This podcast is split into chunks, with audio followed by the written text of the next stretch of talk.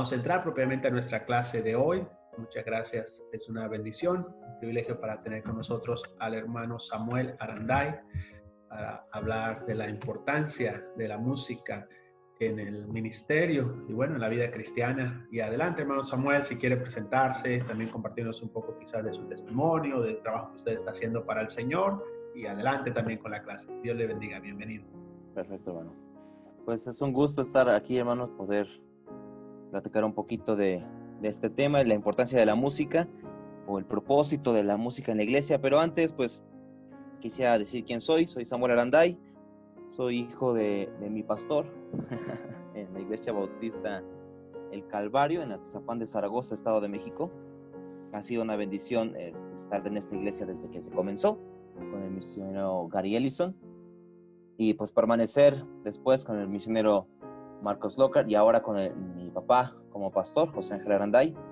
Eh, desde hace unos eh, ocho años, yo creo, he estado encargado del Ministerio de Música aquí en mi iglesia. Ha sido una bendición, ha sido un reto, porque cuando yo comencé tenía unos 16 años, entonces era muy inexperto en esto de la vida. Pero pues Dios mostró su gracia y gracias a Dios estamos donde estamos y aquí seguimos. Yo estudio en un instituto bíblico en Texas, ahorita con época de vacaciones, entonces estoy acá en, la Ciudad de México, en Atizapán, pero estudio allá en, el Seminario Bautista Trinidad con el pastor misionero Gary Ellison. Pues más, o menos esa, esa persona soy. Gracias a Dios fui salvo a una edad eh, temprana. Yo podría decir que aún ser salvo antes de los 12, fui salvo a los 11 con seguridad. Eh, ser salvo antes de los 12 yo creo que es una gran bendición.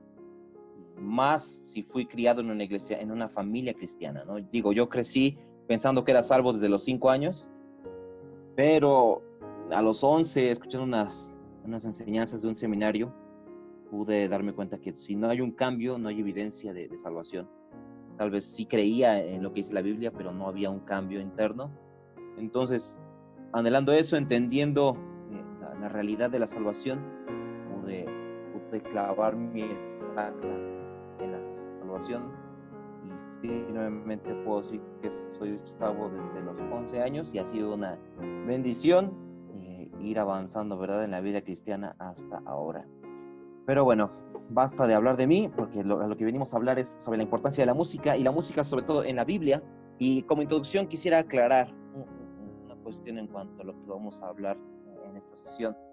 Yo creo firmemente en que hay una diferencia entre la música personal y la música en la iglesia, ya que para la música personal no tenemos un mandamiento específico.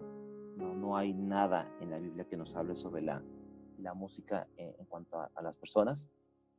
Pero sí hay pasajes en la Biblia que nos hablan sobre la música en la iglesia. ¿sí? Entiéndase la iglesia, no el templo, sino la congregación de los santos para rendir adoración a Dios y ser edificados. Donde quiera que estén dos o tres reunidos en el nombre del Señor Jesús, ahí está el Señor Jesús.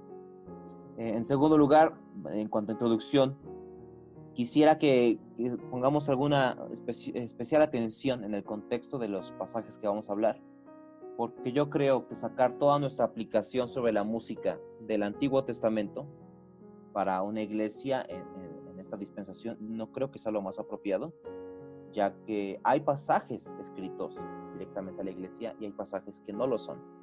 Entonces debemos enfocarnos sobre todo en los versículos del Nuevo Testamento, escritos por Pablo, que nos hablen directamente de la música en la iglesia. Pero antes de esto, vamos a, tener una oración y vamos a, a comenzar con esto.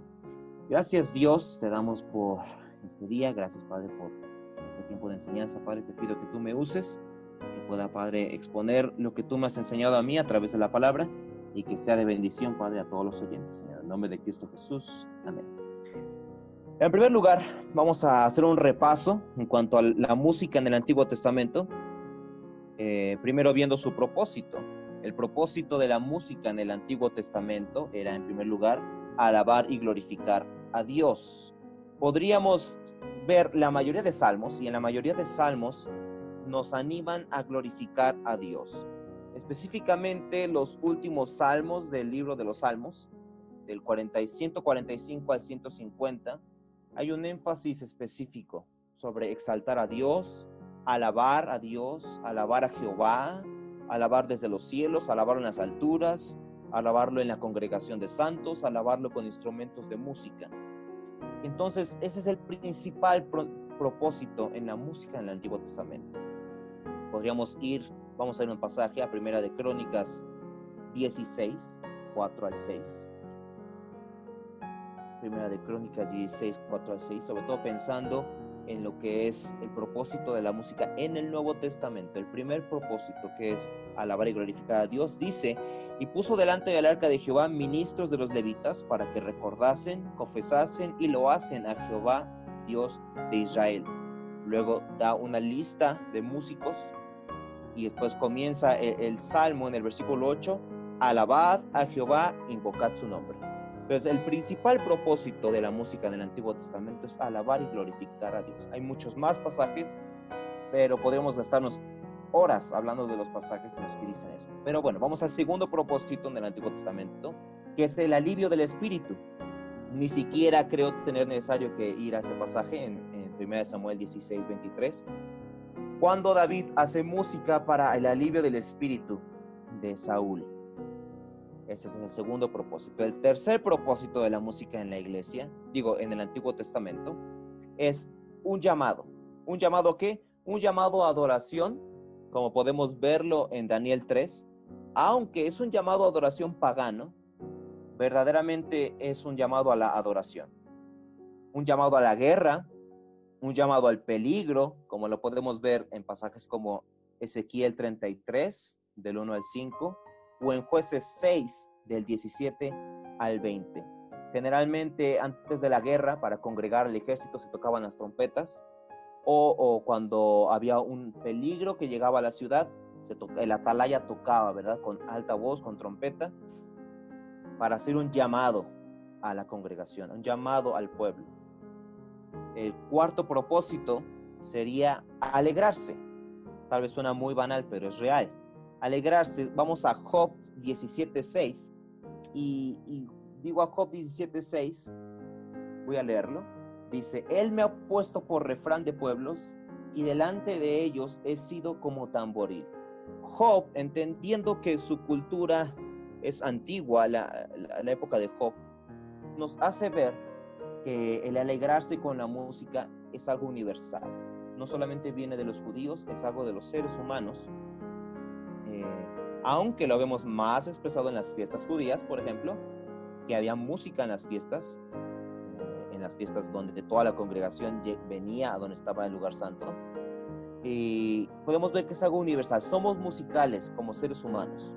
Otros pasajes en, en cuanto a esto de alegrarse sería Job 21.12, Isaías 5.12 y aún en el Nuevo Testamento tenemos el, el pasaje de Santiago 5.13 si está uno alegre, cante alabanzas. Entonces esos son los principales propósitos. Hay más que, que se encuentran en el Antiguo Testamento. Alabar y glorificar a Dios primero, luego alivio del Espíritu, tercero llamado a diferentes cosas y en cuarto lugar alegrarse. En el Antiguo Testamento no solamente podemos ver ese propósito, sino podemos ver la manera en la que se hacía la música en el Antiguo Testamento. Y eh, una de las maneras era exclusiva de los levitas. Ahora, no la alabanza en general, sino el ministerio de alabanza. El ministerio de alabanza en el templo, podemos ver en, primera de, eh, en primero de Crónicas 23 y 25, podemos ver que el ministerio era exclusivo de los levitas. ¿sí? Eh, y aún en los salmos, las dedicatorias que decían al músico principal, podemos ver un énfasis en que el, ministerio de música era llevado exclusivamente por los levitas. La manera, en según, la segunda manera o la segunda característica de la manera de la música en el Antiguo Testamento es que era todo el tiempo, o mínimo eso era el ideal. Cuando David estableció el ministerio de música, eh, él dijo que ministrasen de continuo, no iba a haber pausa, todo el tiempo iba a haber música. El pasaje de donde lo saco es primero de Crónicas 16, 37 al 43.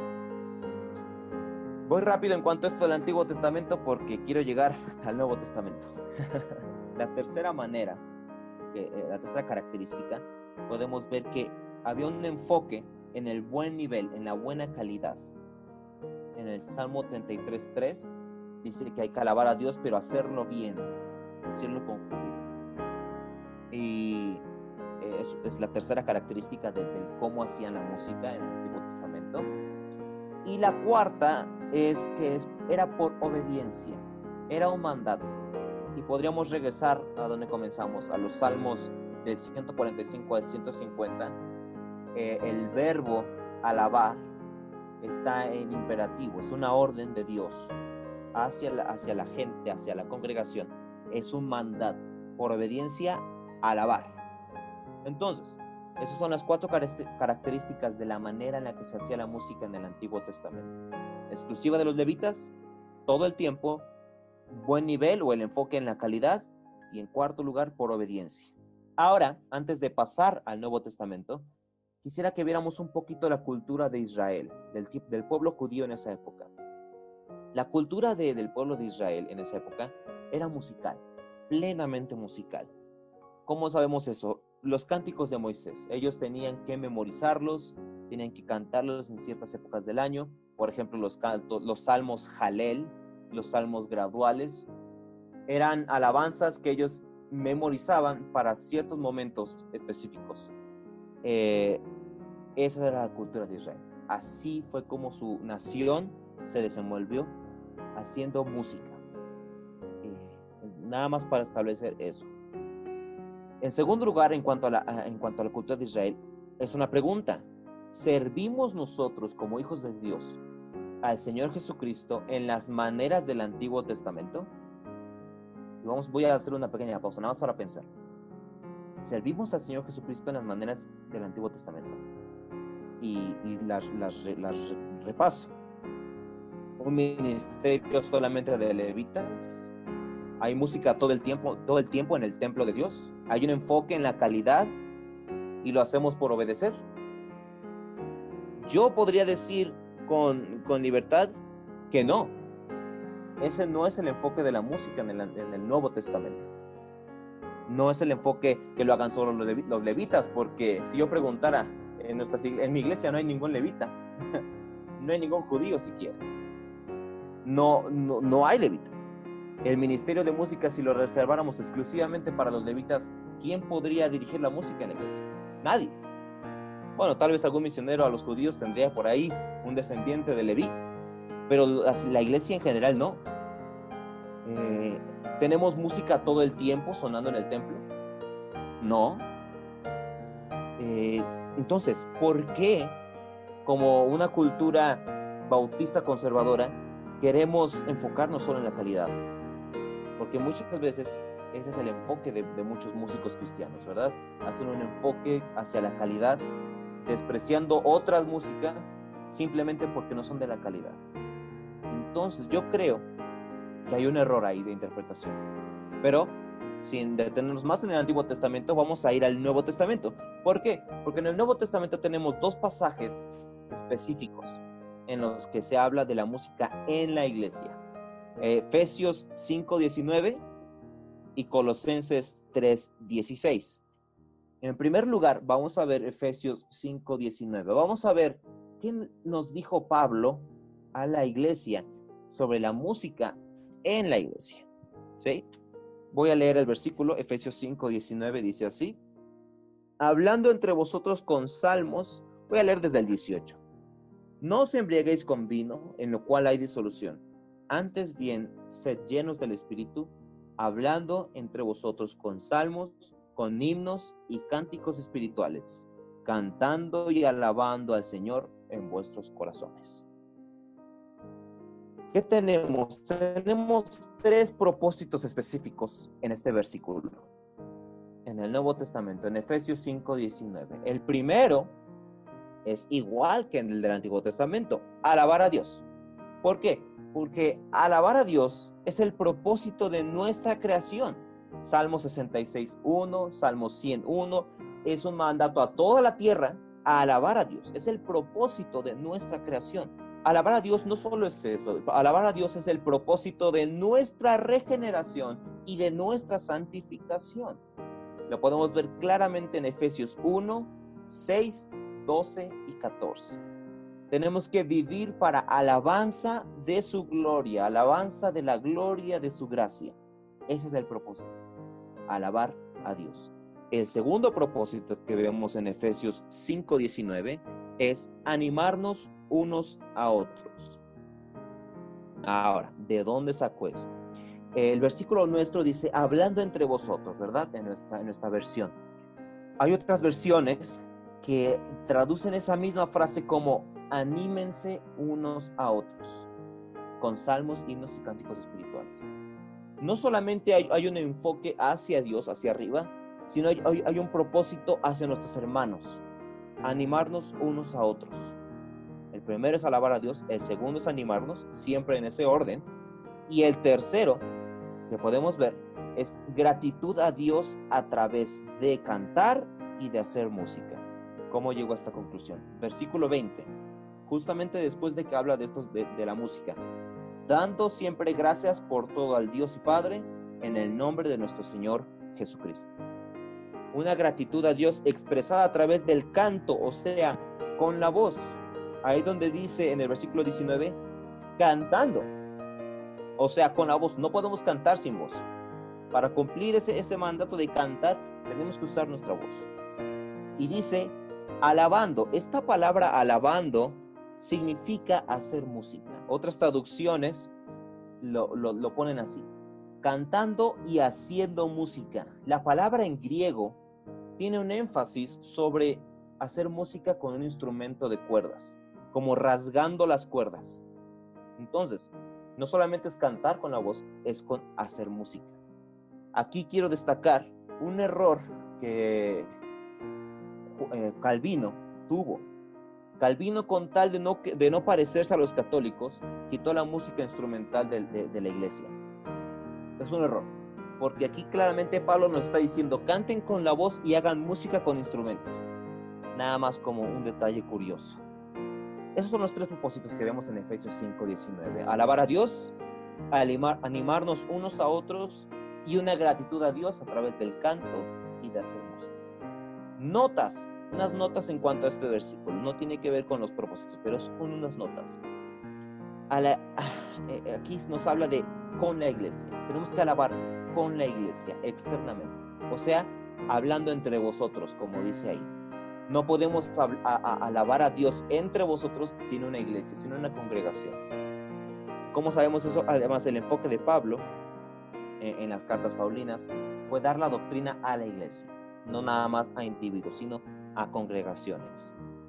Segunda nota en cuanto a este tema, dice ahí el versículo en el corazón, en el versículo, en el versículo 19, hablando entre vosotros con salmos, cantando y alabando al Señor en vuestros corazones. Entonces no solamente es con la iglesia externamente, sino es a Dios internamente. Es una alabanza que viene del corazón. Otras versiones no, no solamente dicen en vuestro corazón, dicen con el corazón. Esa palabra en griego de corazón significa pensamientos, sentimientos y mente. Debemos alabar a Dios no solamente en el corazón internamente, sino con nuestros pensamientos, con nuestros sentimientos y con nuestra mente. El, el contexto de todo este pasaje es la llenura del Espíritu. La plenitud del Espíritu controlando nuestras vidas. El versículo 18. Por eso está exactamente ahí. Nada más quiero establecer eso, porque al rato voy a retomar esto. El contexto es la llenura del Espíritu. Ahora, pasando al siguiente pasaje, que nos habla del, mismo tema, Colosenses 3:16, quisiera ver qué es lo que hay ahí para, para nosotros en cuanto al propósito de la música en la iglesia. Voy a leer el versículo, dice, la palabra de Cristo mora en abundancia en vosotros, enseñándoos y exhortándoos unos a otros en toda sabiduría, cantando con gracia en vuestros corazones al Señor con salmos e himnos y cánticos espirituales. hay eh, eh, aquí en Colosenses 3:16 vemos cuatro propósitos. Mm, unos se repiten, no, no, es que sean tantos los propósitos, se repiten de Efesios 5:19. El primer propósito de, de la música en la iglesia es la enseñanza. Ahí dice, enseñando y exhortándoos. El propósito, el principal propósito que podemos ver aquí es la enseñanza de la palabra de Cristo en nuestros cantos. Y yo quisiera animarlos a todos los, a todos los oyentes a checar las alabanzas que, hacemos en nuestras iglesias, las alabanzas que cantas. ¿Realmente hay enseñanza en la letra? ¿Realmente son canciones doctrinales que nos hablan de la palabra de Cristo? Algunos himnos antiguos lo hacen muy bien, himnos como Castillo Fuerte, como Santo, Santo, Santo y demás, tienen letras llenas de doctrina. Y hay también música compuesta recientemente llenas de doctrinas. Diría algunos grupos, pero no quiero aquí quemarme, ¿verdad? hay doctrina, hay cantos que están llenos de doctrina. No solamente el, el propósito principal es la enseñanza, sino en segundo lugar es la exhortación. ¿A qué me refiero con esto de exhortación? Del aconsejar. Entonces, por un lado es enseñar la doctrina y por otro lado es aconsejar a la congregación. La palabra que, traducen aquí como exhortación y que otras traducciones hacen como aconsejar, eh, significa poner en la mente, advertir o regañar gentilmente. De una manera práctica, quisiera decir que esto de la exhortación eh, en, la música debe ser una motivación al cambio. Sí, sí debe haber doctrina, sí, sí debe haber palabra de Cristo en la, en alabanza, pero debe haber una motivación al cambio. Un, como dice la palabra, regaño gentil, un regaño sutil, que no sea una corrección, sino un ánimo. El tercer propósito de la música que encontramos en este pasaje es uno repetido ya de Efesios 5:19 y es la gratitud a Dios. Eso es algo importantísimo en la alabanza y es, uno de los propósitos más importantes porque se repite, ¿verdad? Dos veces. Gratitud a Dios, cantando con gratitud en el corazón y cantando de, de corazón con gratitud. La misma palabra, con nuestros pensamientos, sentimientos y mente. Esos son los tres principales. Hay un cuarto más que podemos encontrar aquí en Colosenses 3:16. El cuarto propósito que yo veo es una alabanza debe ser en el nombre del Señor Jesús. ¿A qué me refiero esto de en el nombre del Señor Jesús? Como representantes del Señor Jesús. Esa es otra traducción de esa frase representando el carácter del Señor Jesús. Si yo preguntara eh, y contestáramos con sinceridad, ¿cómo podríamos definir al Señor en una sola palabra? Esa palabra sería amor. Tendríamos que, nuestra, alabanza debe ser como representantes de ese carácter amoroso del Señor Jesús. Esos son los cuatro propósitos que encontramos. Enseñanza, exhortación, gratitud a Dios y en el nombre del Señor Jesús.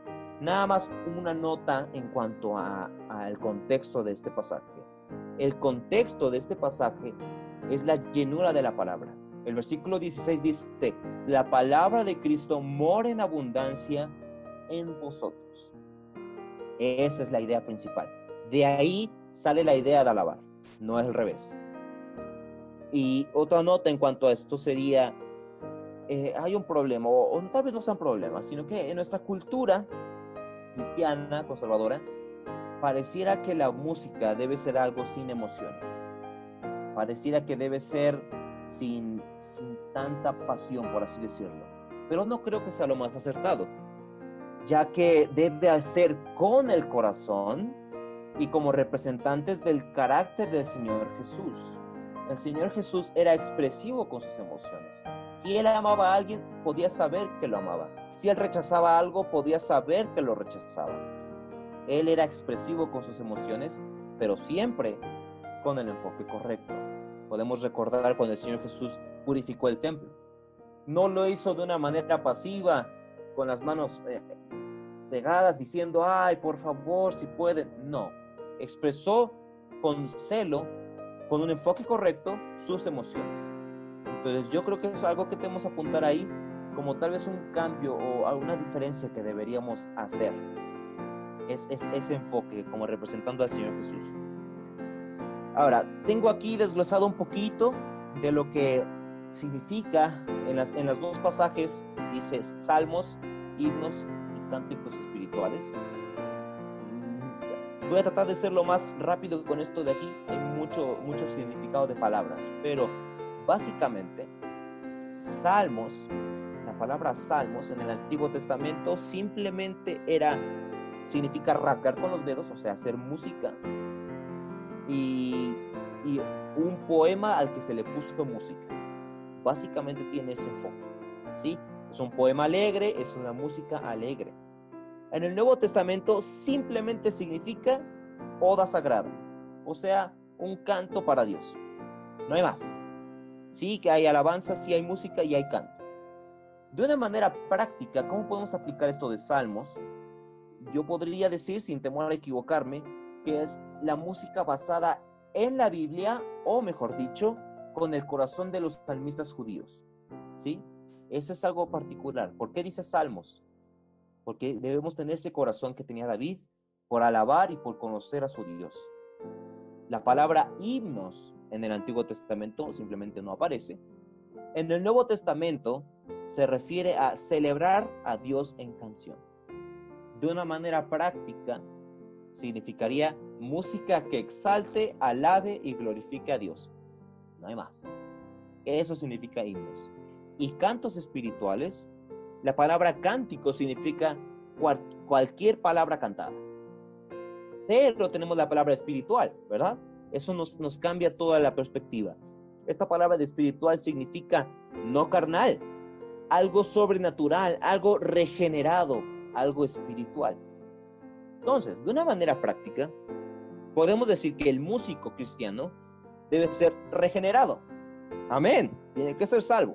Pero no solamente eso, sino que tiene que ser no carnal. O sea, no guiado por estos deseos carnales. Eso es en cuanto al músico. Y en cuanto a la motivación del músico, debe ser sin el afán de exaltarse, sino solo a Dios. Y en segundo lugar, mostrar el cambio hecho por Dios en su vida. Si la vida del músico, si la vida de cualquier cristiano que hace música no refleja un cambio, es muy probable que esa alabanza no agrade al Señor.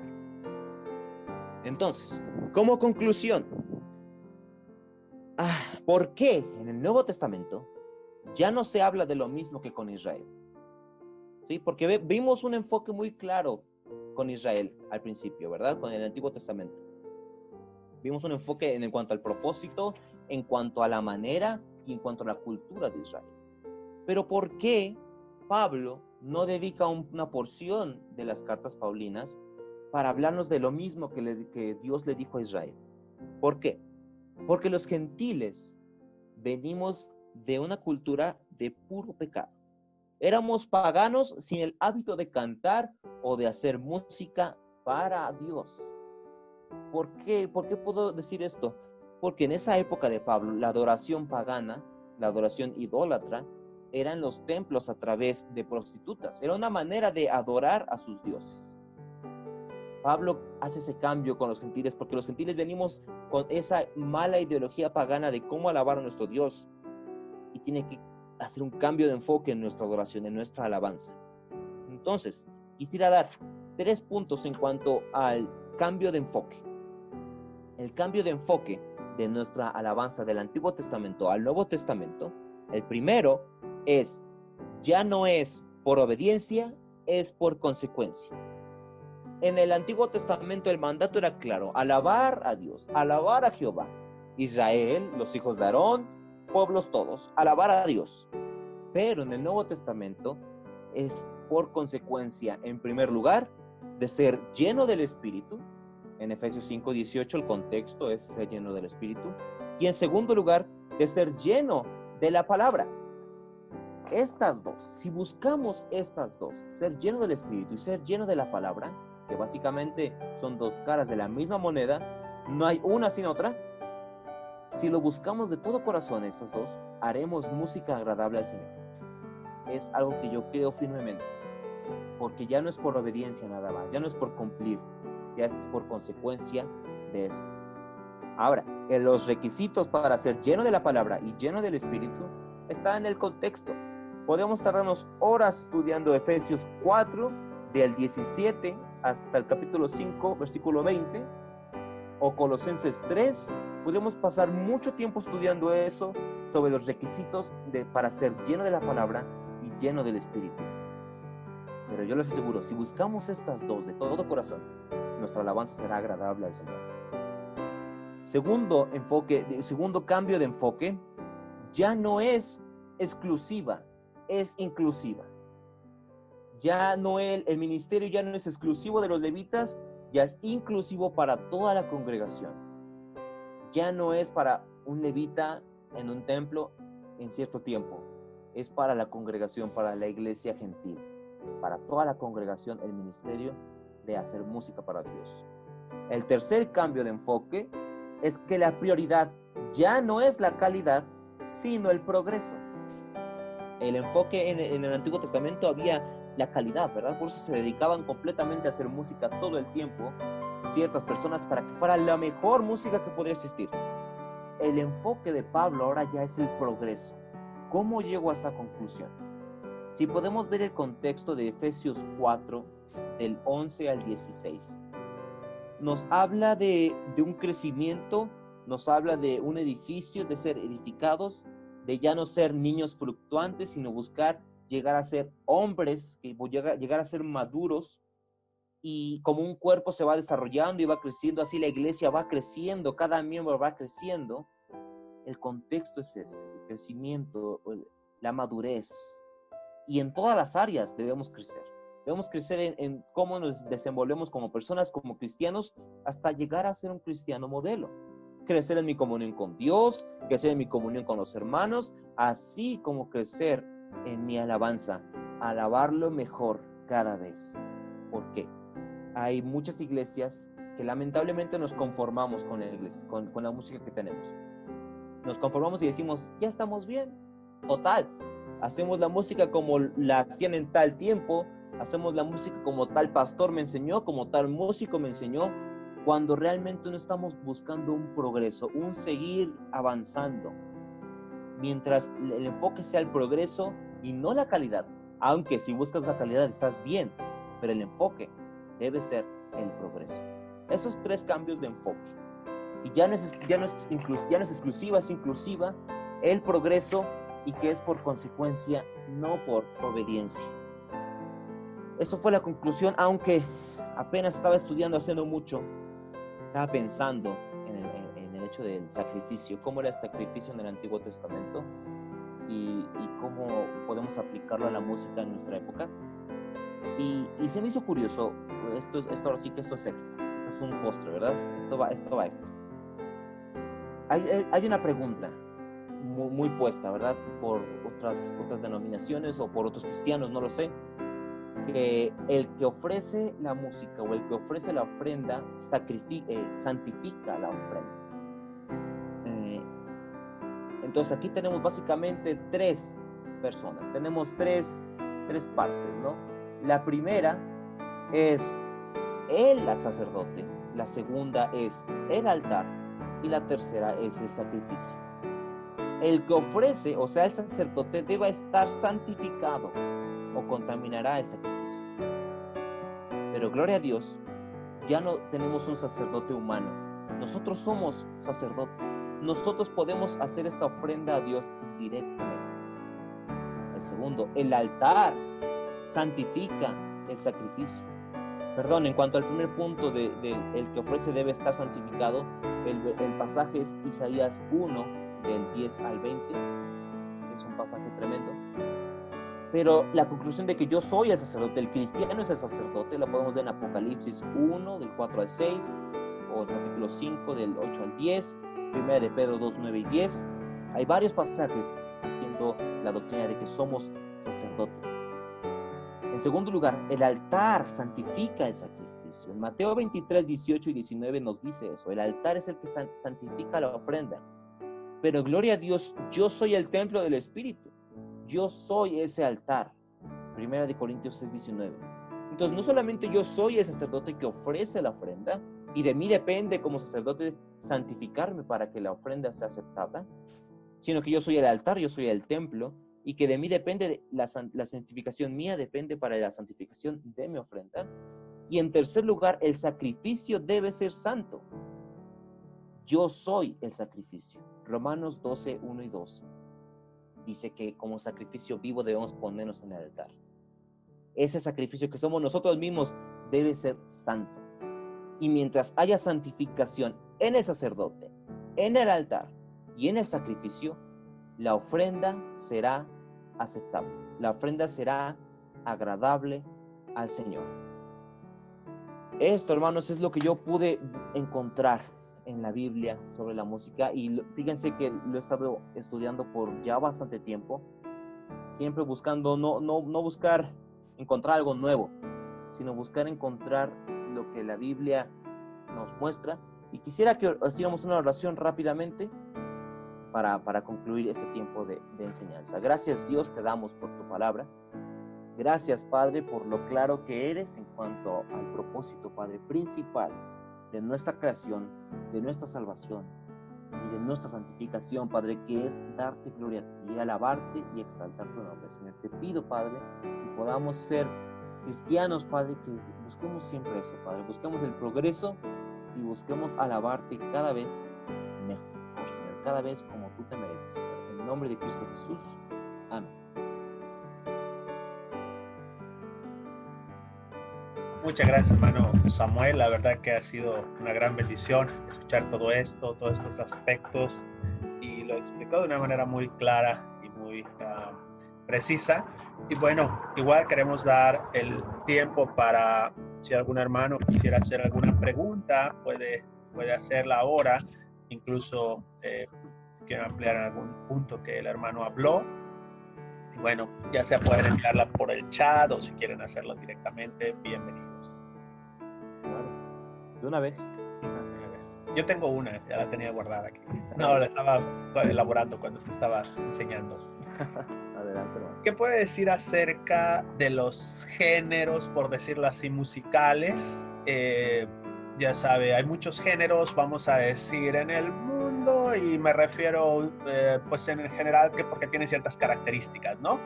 y quizás no sé si quisiera hablar un poquito de eso y no sé si sea algo muy largo, pero digo, porque a veces yo he visto en cierta, yo tengo casi 20 años de ser cristiano y siempre he estado en una iglesia bautista y aún he visto eso, que ciertos géneros en cierto tiempo son populares y luego van cambiando, pero ¿qué opina usted de los géneros o en general qué géneros podemos usar? No sé. Ok, quiero aclarar que lo que voy a responder es mi opinión. no tengo pasajes bíblicos, ¿verdad? Porque la música la música va cambiando, así como la cultura va cambiando, la música va cambiando y la música que algunos músicos podríamos decir como la mejor se, dio alrededor del 1800, una calidad muy buena, sobre todo, sobre todo comenzando desde Bach, desde ahí la, música, la música fue, fue, fue muy, muy excelsa.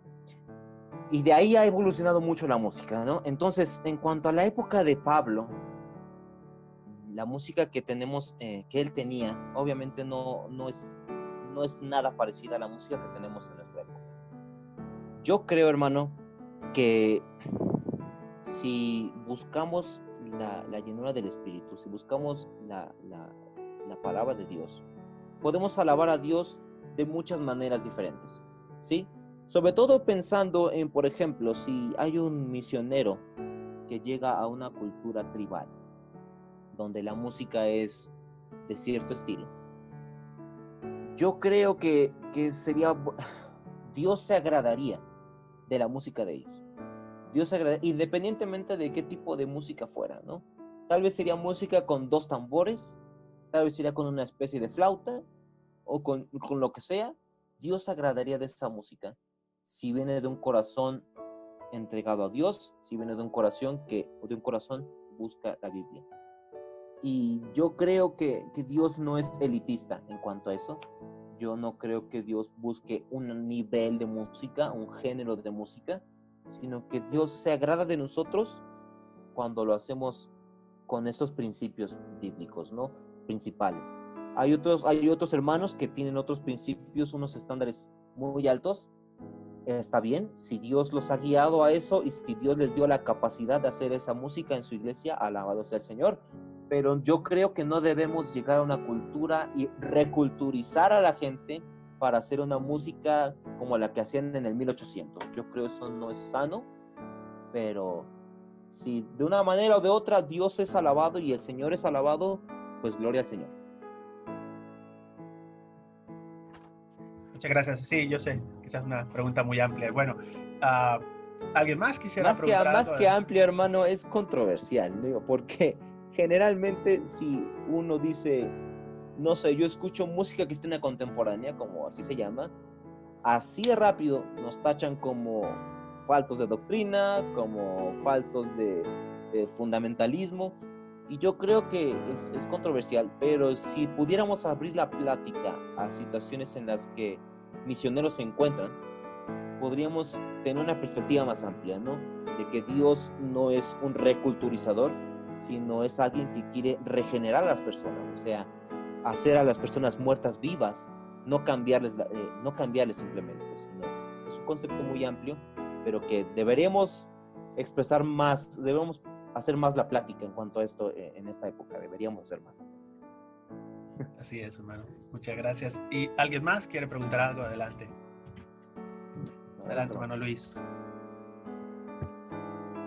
Este, de hecho, por lo que comentas, hermano Samuel, eh, hace, mm, bueno, antes de que nosotros llegáramos aquí al país, conocí un misionero que se apellida Shields. Él estuvo en Shields, perdón, estuvo en la frontera y luego llegó como misionero a Chiapas y, este, y él tocaba el acordeón y me llamó mucho la atención porque todos los himnos este, los tocaba con acordeón y este, bueno, ese hombre estaba bien, muy capacitado, tocaba no sé cuántos instrumentos, piano, violín y casi la mayoría lo había aprendido él solo y este y lo conocí a lo mejor si te acuerdas del hermano Lino el que iba a los campamentos con sí sí sí, entonces este, pues el hermano estudió en la UCLA y todo y pues tienen un estándar muy alto de música ellos para lo que nosotros creemos no o lo que luego conversamos como dices la música mm, conservadora por así decirlo. Entonces yo le preguntaba al hermano que, que cómo es que podía llevarse tan bien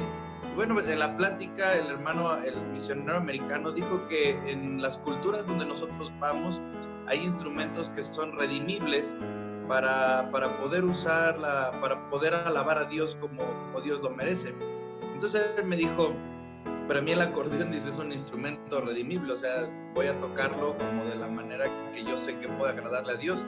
Y él me mencionó varios instrumentos y él me decía, por ejemplo, allá en el Perú usan la zampoña y él traía una zampoña y le empezó a tocar y estaba tocando himnos con una zampoña y me dijo, mira, este para mí es un instrumento redimible. Dice, o sea, yo lo puedo usar para alabar el nombre de Dios. Pero igual, y si tú vienes unos años acá, dice, y tú tocas un especial, este, porque hasta me regaló una zampoña este, peruana, mejor de la que yo tenía, y enseñó ahí dos, tres himnos, y me dijo, mira, practícalos, y en un tiempo para acá probablemente vengas y, pones un especial con, con zampoña, pues mucha gente se va pero también puede haber pastores que te critiquen por usar ese instrumento que pues este, toca la música andina, ¿no? Entonces, no sé también en ese punto hasta qué, eh, hasta dónde sí tenga razón o dónde sí lo podamos tener como un respaldo o decir este instrumento si es redimible o no, y también hasta dónde puede haber un límite, si tiene que ver con el ritmo o, o no sé, dónde yo pudiera decir esto aquí sí entra o no entra. Sí, eh, en primer lugar, podría decir, hermano, que los, los instrumentos son amorales. No podemos decir que un instrumento es bueno, otro instrumento es malo. Sí, es una realidad. Es como no podemos decir que una laptop es mala o buena, no podemos decir que una televisión es buena o mala, ¿no? Todo depende de lo que se transmita y del que lo recibe, ¿no? Este, entonces, para aclarar eso, ¿no? No, no hay instrumentos buenos, no hay instrumentos malos. Ni siquiera instrumentos eléctricos, yo podría decir que son malos, ¿no? Porque en primer lugar, ¿de dónde sacamos nuestra moralidad? ¿De dónde definimos lo que es bueno y lo que es malo? Lo, bueno y lo malo lo definimos de Dios, lo definimos de la palabra de Dios. Si la palabra de Dios, si el carácter de Dios no nos dicen esto es pecado, entonces libertad de conciencia tenemos para hacerlo.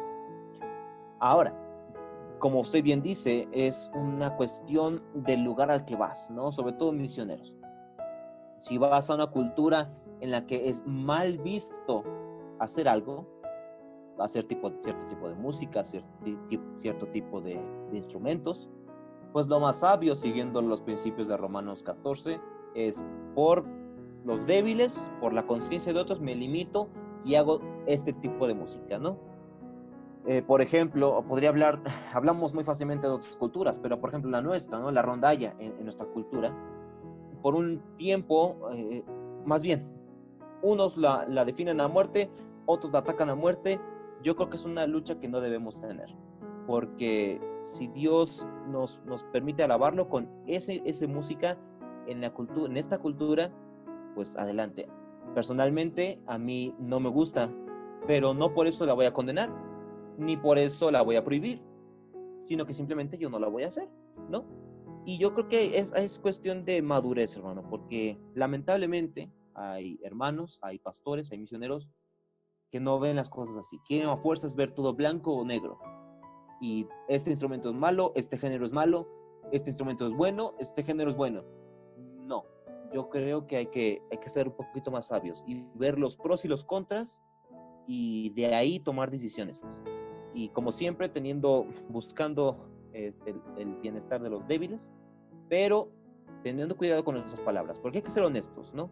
Muchas veces por zafarnos del problema decimos cierto tipo, cierto tipo, cierto género de música es pecado. Pero yo creo mejor limitar esas palabras y decir yo, a mí me gusta, yo creo que esta es la mejor. Y si tú tienes otra, adelante. Con gustos, alaba a Dios en esa música.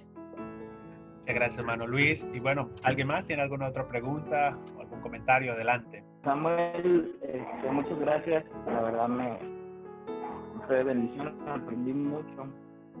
Y, este, y pues sí, como tú dices, hay que, te lo mandé por mensaje igual, pero hay que divisiones, barreras que han puesto a lo largo de los años sin sentido. Y este, la verdad que me sorprendiste. Felicidades y gracias. Hermano, sobre todo, digo, mi opinión ha ido, ido cambiando con el tiempo, ¿verdad? Yo podría decir que yo era un extra conservador en cuanto a la música hace unos años. Defender a capa y espada el violín y la flauta, ¿no? Y atacar a todas las demás pero gracias a Dios que somos perfectibles, ¿verdad? Que Dios nos va moldeando y eso es lo que anhelamos, ¿verdad? Seguir creciendo, seguir aceptando diferentes opiniones y, buscar siempre que Dios sea alabado en cualquier manera. Ahora sí que por pretexto o de corazón, como decía Pablo, pero pues que Dios sea exaltado. Hermano Samuel, ¿quiere darnos algunas palabras finales? sí, hermano. He estado, he estado buscando qué dicen otros, ¿verdad? Otros teólogos sobre el tema. Y hay una lucha eh, ahorita, yo creo, cuanto a la música moderna y la música antigua, cuál es mejor, cuál es buena, aún ciertos estilos. He visto algunos hermanos que critican el hecho de quitar a un solo director de música y que ponen, algunas iglesias ponen un grupo de alabanza atrás que ayudan a la congregación a cantar con micrófonos. Y he visto que hay peleas como que en contra, contra lo moderno aferrándonos al pasado, aferrándonos a la tradición. Yo creo que, que es el trabajo de, de, ambas generaciones, por así decirlo. Cada, cada generación tiene su, su responsabilidad. ¿sí? Escuchaba al hermano Descanse, hermano Ravi Zacaraya, hablando sobre este tema. Decía que la responsabilidad es doble. De los antiguos, ellos tienen que tratar de entender a los jóvenes, ¿no? tratar de entender cómo la música va cambiando, cómo hay aspectos modernos que se pueden implementar en la iglesia y entender eso. Y los jóvenes debemos ver a la tradición como algo que debemos atesorar, ¿no? algo que, de lo que podemos aprender y que si no atesoramos la tradición, es muy probable que estamos sembrando que nuestros hijos se olviden de nuestros principios, se olviden de nosotros cuando nosotros ya seamos los viejitos.